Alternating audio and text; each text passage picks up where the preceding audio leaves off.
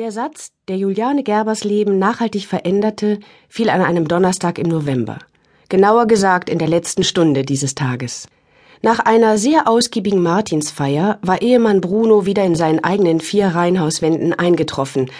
Mit kleinen Abstrichen darf sein Zustand als insgesamt wohlbehalten bezeichnet werden.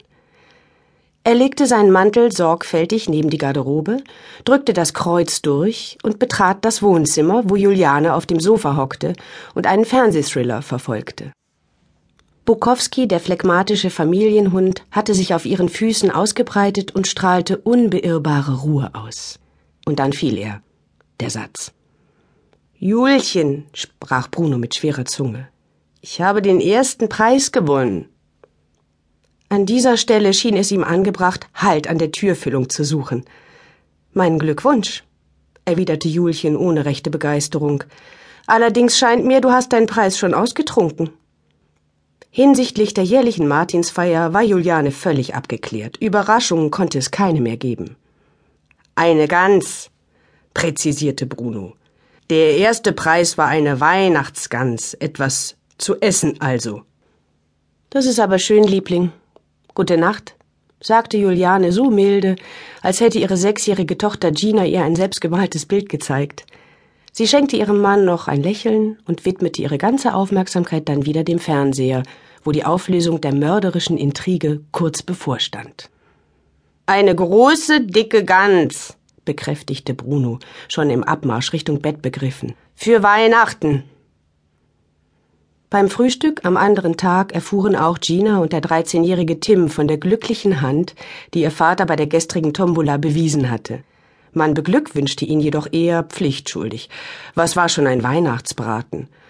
Vor allem Tim brachte nur wenig Begeisterung auf. Der dritte Preis, eine kabellose Computermaus, wäre ihm bedeutend lieber gewesen. Der Hauptpreis ist für uns vier viel wertvoller, widersprach Juliane, eine Aussage, die Bruno sogleich bestätigte. Computermäuse taugten nicht als Festtagsbraten, meinte er. Im Übrigen werde die Gans Anfang Dezember geliefert, direkt vom Bauern.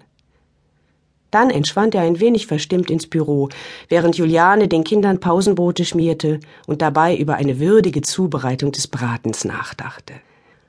Die Buchhandlung, in der sie halbtags arbeitete, machte während der Vorweihnachtszeit, die ja bekanntlich bereits Ende August begann, mit dem Verkauf von Kochbüchern ein gutes Geschäft.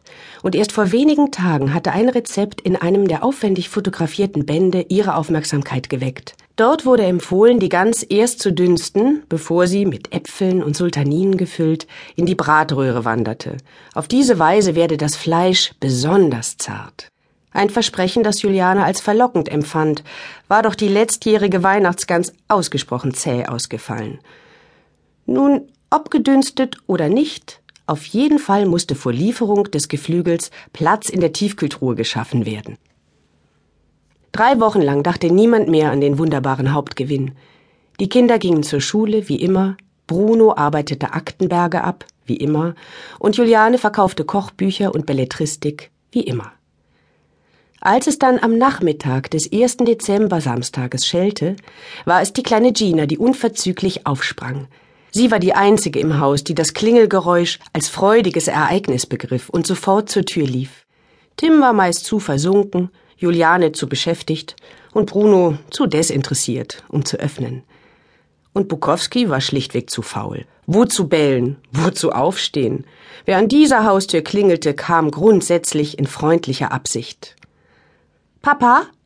vermeldete das Kind mit hohem Stimmchen. Da ist ein Mann draußen, der will dich sprechen. Bruno nahm äußerst unwillig seinen Kopfhörer ab. Beim Musikhören ließ er sich nicht gerne stören. Und wer ist der Mann? Was will er?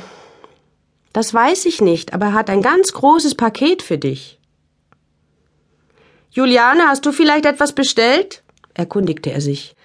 Nein, das hatte sie nicht. Achselzuckend ergriff Bruno also die dargebotene Hand seiner Tochter und ließ sich zur Haustür ziehen, wo ein junger Mann wartete, zu seinen Füßen ein großer, fest verschlossener Pappkarton. Er sei der Sohn vom Bauern und bringe die gewonnene Gans, erklärte er höflich und fügte noch hinzu, er wünsche frohe Festtage und einen gesegneten Appetit. Wollen wir hoffen, dass dieser Vogel nicht so tranig ist wie die polnische Fluggans vom vergangenen Jahr.